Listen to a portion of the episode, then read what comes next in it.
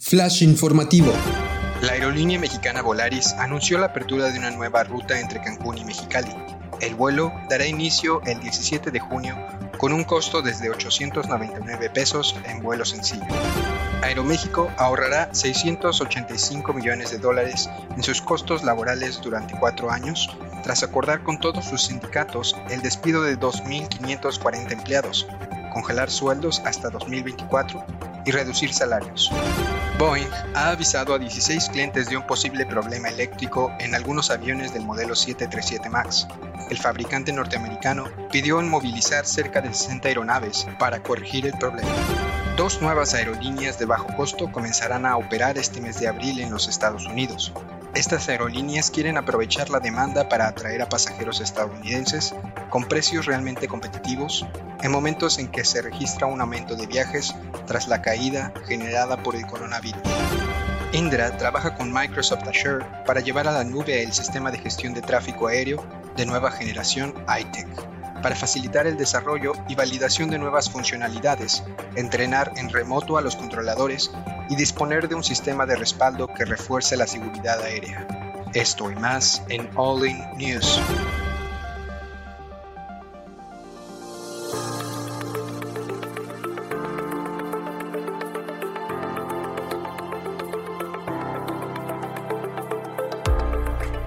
Estás escuchando All In News, el resumen semanal de noticias de aviación en español. Mantente informado en los temas más relevantes de la industria aeronáutica, nacional e internacional. Bienvenido y gracias por escucharnos. ¿Qué tal amigos? Espero estén teniendo un excelente inicio de semana. Eh, les habla en esta ocasión su amigo Luis Lozano. Darles la bienvenida una vez más a este su resumen de noticias favorito, All In News, eh, una creación de All In Advisors. Eh, me encuentro en esta ocasión junto con Cristian. Cristian, ¿cómo, ¿cómo andas? Hola Luis, muy bien. Eh, muy contento de poder compartir con ustedes una semana más de, de, noticias. El día de hoy, pues no nos acompaña Héctor, parece que, que anda de vacaciones en, en Filipinas. No, creo que ya le tocaba. No. Ya, ya le tocaba, pobre Héctor. No, no, no. Este, donde quiera que estés, Héctor, eh, espero que te la andes pasando muy bien. Bueno, no, pues si, si, te parece, Luis, y sin más ni más, vamos a la, a la primera noticia de, de, esta semana. Va, me parece. Hay, hay cosas eh, un poco relevantes y otras tantas. Eh, hay pocas noticias esta semana, vamos a ser muy honestos, pero siempre pasa algo. Entonces, quiero traerles esta primera que habla de Volaris, que pues es la primera aerolínea en México que, es, que conecta directamente Cancún con Mexicali. Para los que no conozcan México, Cancún es uno de los destinos turísticos por, vamos a decir, por excelencia de los últimos 15 años, 15, 20 años acá en México. Y Mexicali eh, está ubicado completamente al otro lado. Hagan de, eh, imagínense que Mexicali está ubicado justo abajo de San Diego, básicamente, hasta San Diego, hasta California. Y Cancún está pues del otro lado, ¿verdad? Justo en, el, en la parte del, del Mar Caribe. Entonces, esta aerolínea que tiene, eh, que tiene base en Tijuana, que se llama Volaris, está buscando cerrar ese o hacer ese puente entre estas dos ciudades importantes acá, acá en México. Si bien la nota que publica Aerolatin News eh, dice el trayecto por carretera dura 54 horas, sí, 54 horas de carretera, se espera que este, pues, sea, esta ruta sea nuestro, como decía Luis al principio, antes del podcast, sea nuestro Los Ángeles, Nueva York, o sea, que conecta punta a punta del, del país. País. Exactamente. Y bueno, pues lo que se busca es seguir impulsando el turismo hacia este, hacia este foco eh, turístico que se llama Cancún, pues haciendo que la gente que viene volando de Mexicali que quiere llegar a Cancún, pues no tenga que ir Mexicali, Ciudad de México, Ciudad de México, Cancún, sino que se conecte en una ruta más eficiente. Y pues si lo están haciendo es porque pues hay un negocio, ¿no? O sea, tampoco, tampoco se, levantaron esta mañana y dijeron, oye, qué buena idea, ¿no? Esta sería la única ruta que conectaría estos dos destinos. Eh, esta compañía Volaris inició operaciones desde el año 2006 y a la fecha ha transportado prácticamente 23 millones de clientes no sé qué te parezca a ti, Luis. ¿Tú te ahorrarías ese, ese pedacito o te gustaría más volar Mexicali, México, Ciudad de México, Ciudad de México, Cancún. ¿Qué opinas? No, pues vaya, me impresionó no en sí la nota, sino el que en lo personal yo no vi venir esa nota, vaya, eh, creo que ya era algo que se había tardado. Eh, como tú lo dices, o sea, Cancún tiene años siendo un destino por excelencia acá en México y recibe, la verdad es que recibe turistas de todos los lados del país, de todos los lados del mundo, entonces me sorprende que esta ruta no se haya creado antes, si te soy honesto. Pero bueno, enhorabuena que ya la tenemos aquí y no, o sea, yo creo que, que también hay que valorar nuestro tiempo y imagínate 54 horas en carretera o hacer la escala en Ciudad de México, como que pues no suena muy, muy conveniente, ¿no? Mil veces prefiero el, vuelo directo. Totalmente, digo, se, alinea más al tema de eficiencia y de conectividad. Y bueno, hoy por hoy, como sabemos, eh, otra de las aerolíneas grandes en México prácticamente ha dejado de existir, que era Interjet. Y bueno, pues eh, eh, Volaris y Viva Aerobús, que son las, las aerolíneas troncales acá en México, pues deben de ver cómo repartirse ese mercado y creo que lo están haciendo de una manera, de una buena manera y esta es otra de esas, de esas buenas maneras, ¿no? Así es. Perfecto, pues, y, y, bueno, y siguiendo hablando de las noticias irrelevantes, pero relevantes, Luis, ¿qué más nos trae? Eh, pues mira, no sé si, es, si habrán escuchado de todo, me parece que ha sonado bastante estos últimos meses la reestructura que está llevando a cabo Aeroméxico, pues para poder, la realidad es que todo esto no es como que se les haya antojado, como tú dijiste ahorita, de, de la noche a la mañana, sino que esta reestructura era necesaria, la aerolínea tenía que, sufrirla lamentablemente por toda esta situación del COVID. Y bueno, no sé si recuerdan que hace unas semanas en el podcast estuvimos anunciando eh, distintos fideicomisos, Aeroméxico, distintos préstamos, este, que lamentablemente pues encontraba en negociaciones con el sindicato de pilotos acá en México y el sindicato de sobrecargos, eh, pues para, para ver cómo podían eh, manejar esta situación y que todas las partes salieran pues lo mejor libradas, ¿no? El pasado viernes, este viernes, resulta Aeroméxico ya por fin llegó pues a cierto acuerdo con el sindicato y la nota es que ahora se pues se estima que Aeroméxico ahorrará aproximadamente 685 millones de dólares con los recortes laborales que logró, que logró negociar. Eh, te comento. Pero todo eso, perdón, perdón que te interrumpa, pero bueno, esos ahorros realmente van a impactar positivamente en, en los números que, que trae Aeroméxico. Digo, hemos platicado en otros podcasts de, de las pérdidas que, que, que, ha generado y que trae arrastrando. O sea, realmente eh, despedir gente arregla el problema financiero. Es cierto, o sea, creo que veo tu punto, ¿verdad? Eh, vaya, lo que tú dices es que el modelo de negocio de la aerolínea, si ya falló ante esta situación de la pandemia, en algunos años ante una situación similar, pues va a terminar de tronar porque a pesar de que despediste gente, pues seguiste operando igual. Es a lo que te refieres, ¿no? Totalmente, o sea, no puedes, o sea, si quieres resultados diferentes, pues hay que hacer cosas diferentes, pero, pero si restarle fuerza laboral a la compañía y restarle a prestaciones a la gente, no es la solución porque ya lo estás viendo, ya lo hiciste antes y ahorita lo que estamos viendo es que no nos ha funcionado y lo seguimos haciendo igual y no queremos dejar de operar o dejar de incurrir en los costos en los que estábamos acostumbrados a incurrir, pues, pues obviamente o financieramente hablando, pues no, no, no jala. Digo, yo no soy financiero, pero cuando los escucho hablar, creo que por ahí va. Habrá que observar cómo se comporta el mercado, porque yo creo que actualmente la pandemia lo único que hizo fue acelerarlo, pero se veía venir una batalla como entre las aerolíneas tradicionales y las low cost. Tarde o temprano a lo mejor el modelo tradicional de una aerolínea iba a desaparecer, pero bueno, si eso iba a ocurrir, yo creo que con lo que pasó el año pasado, solo lo vamos a ver más rápido. No sé si me explico. Sí, totalmente. Es que, eh, es que fíjate, tienes toda la razón. O sea, a lo mejor el modelo de aerolínea bandera es un modelo de, de, de negocio para viajes internacionales pero para viajes nacionales, pues lo que tú necesitas o lo que la gente quiere, realmente es como de tu generación. ¿Quién hoy en día utiliza un taxi? Creo que nadie, o sea, todo el mundo pide un Uber. Pues eh, son esos disruptores que vienen y que pues empiezan a volverse como la normalidad. Y entonces esa normalidad, pues hoy es como lo aceptable. Entonces, ¿yo por qué pagaría un vuelo de Aeroméxico en primera clase Monterrey, Ciudad de México, cuando por un tercio del precio puedo pagarlo en una aerolínea de bajo costo y de todos modos cumple mi necesidad. O sea, ahí es donde estoy en este momento y creo yo que pues a lo mejor si yo quiero irme de viaje a Dubai, pues creo que amerita pagar la primera clase. O sea, creo que el modelo de negocio de Aeroméxico tiene que cambiar si quiere sobrevivir. A lo mejor lo que se tiene que quedar es, ¿sabes qué? Pues me voy a quedar con las rutas internacionales, voy a hacer un convenio con Volaris y con Viva Aerobús, que ellos operen las nacionales y dividámonos el mercado pues de, una manera como simple, ¿no? Totalmente, es transformarse o morir para, para ese modelo tradicional de aerolínea. No creo que necesariamente tenga que desaparecer Aeroméxico en sí, pero si no cambian, pues compadre, no nos estás dejando de otra. ¿Por qué pagar, por ejemplo, en un vuelo Monterrey-Ciudad de México?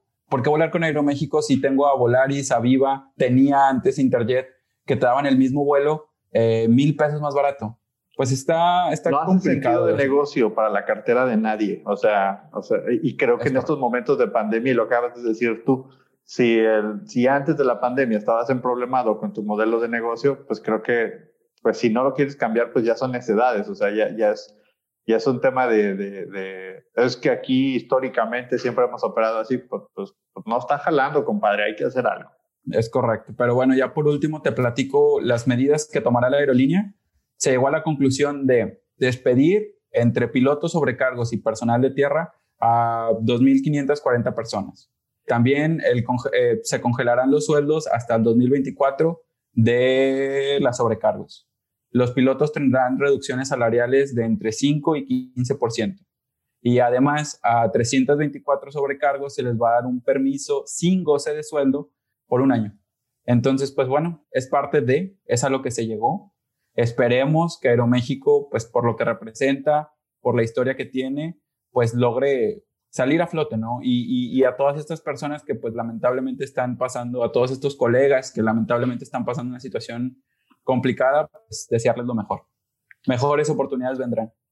Sí, sí, sí, o a lo mejor pues también eh, eso abre la posibilidad de ir a buscar a lo mejor otras, otras avenidas de negocio, ¿no? Porque imagínate que te digan hoy, oye, no te vamos a dar, no te vamos a dar aumento en los próximos cuatro años. Eh, no, o sea, ok, no te vamos a, es más, tu piloto, en lugar de ganar más, te vamos a hacer un recortito a tu sueldo porque tienes que poner la, la camiseta de la compañía. Oye, sí está bien, ok, que gracias, pero no, no se me hace que, que eh, aquí estamos para no generar ningún beneficio y en los próximos cinco años pues pueden pasar muchas cosas. No sé, la verdad me molesta un poco la nota.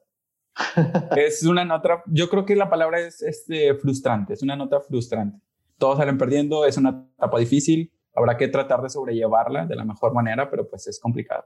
Bueno, pues en notas más amables, para nada amables, vamos a hablar ahora de Boeing, si te parece. Fíjate que esta semana el fabricante anunció que había la necesidad de poner en tierra otra cantidad al 737 MAX. ¿Por qué?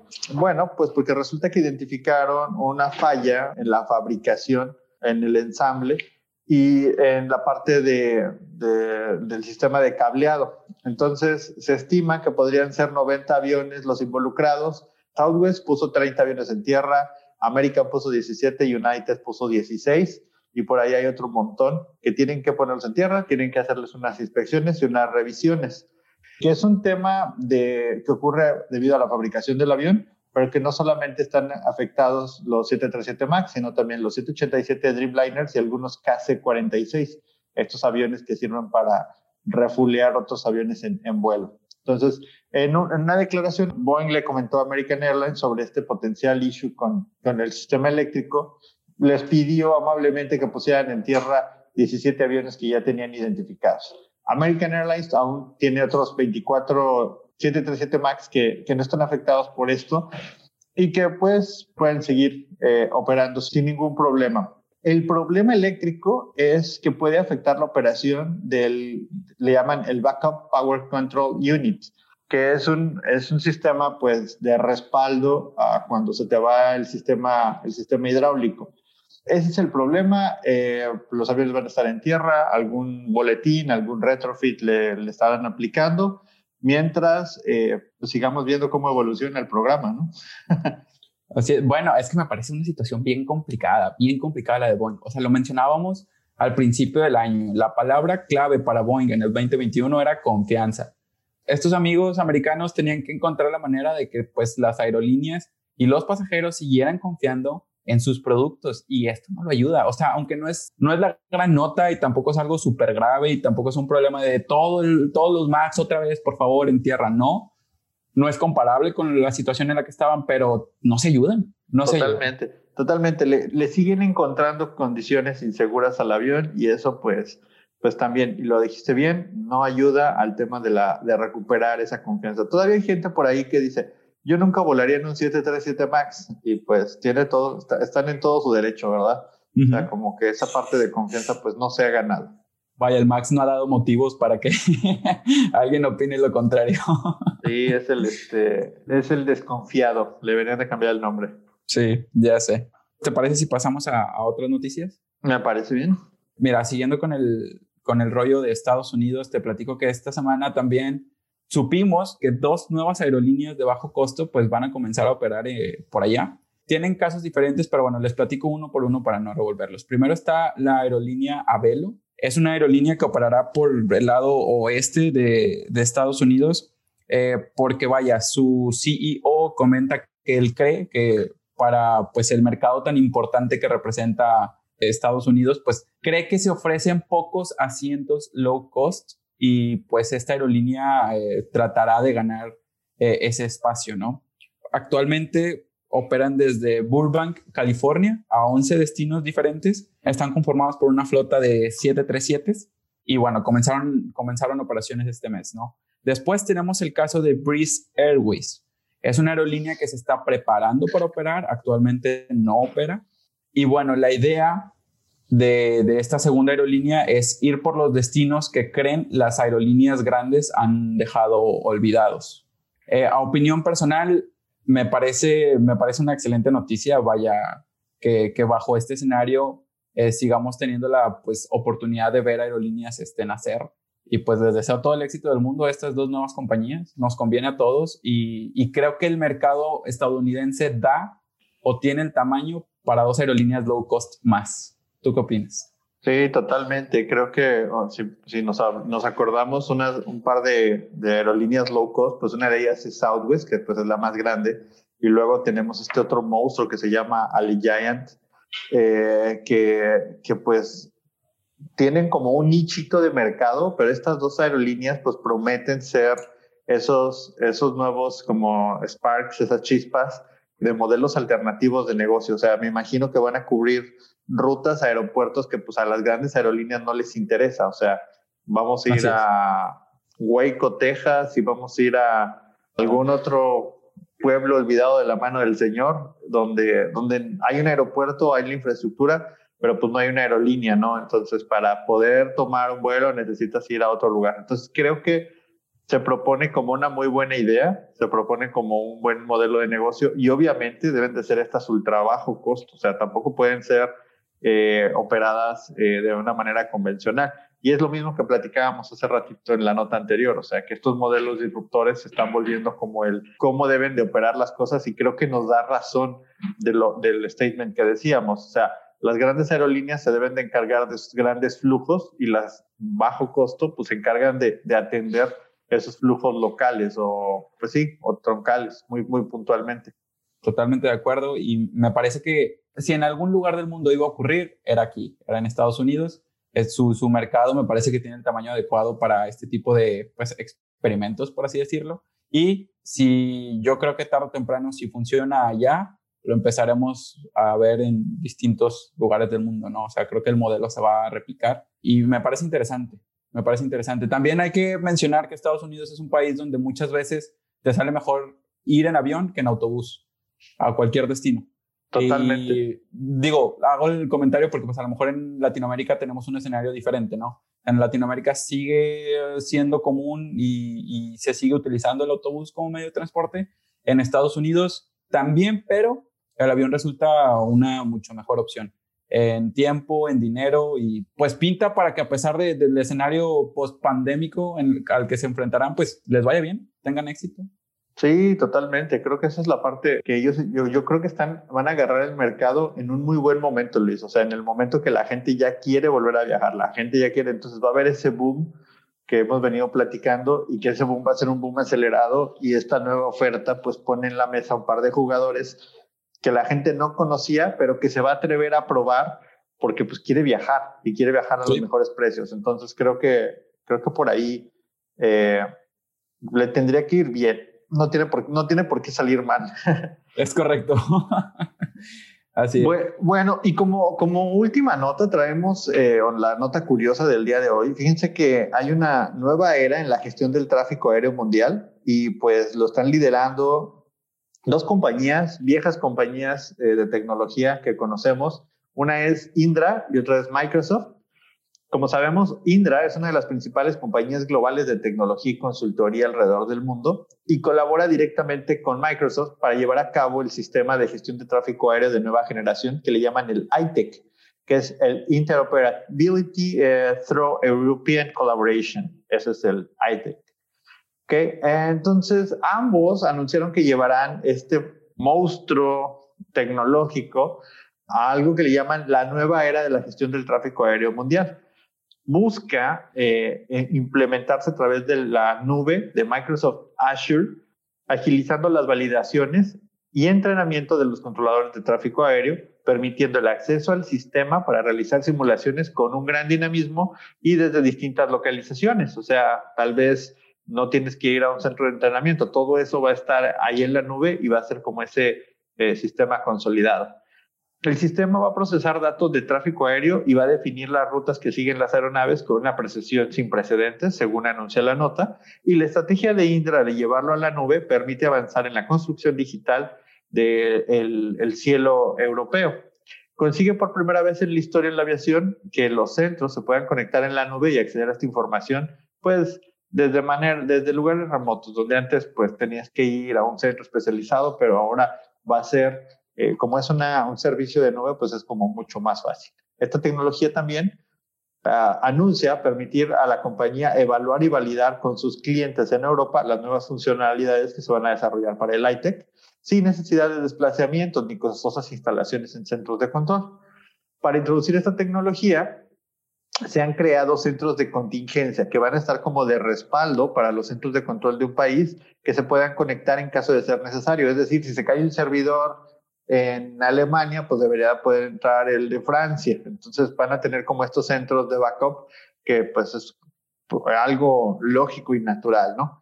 Entonces, ITEC pues va a reforzar también, como dijimos, el tema de entrenamiento y preparación de controladores aéreos que se van a poder conectar a estos simuladores para hacer ejercicios desde cualquier lugar y en cualquier momento. Este proceso eh, se espera que sea un despliegue cada vez mayor eh, en cuanto a escala para realizar entrenamientos y validaciones más complejas. Eh, la implementación de esta nube en su primera fase de migración de un sistema de Indra Automation a la plataforma de cloud pública de Microsoft Azure, pues va a ser un proceso que, que van a empezar a, gestionar entre, entre ambas compañías. Y pues, eh, como sabemos, Indra ha sido una de las primeras empresas del mundo que ha puesto en operación torres remotas virtuales.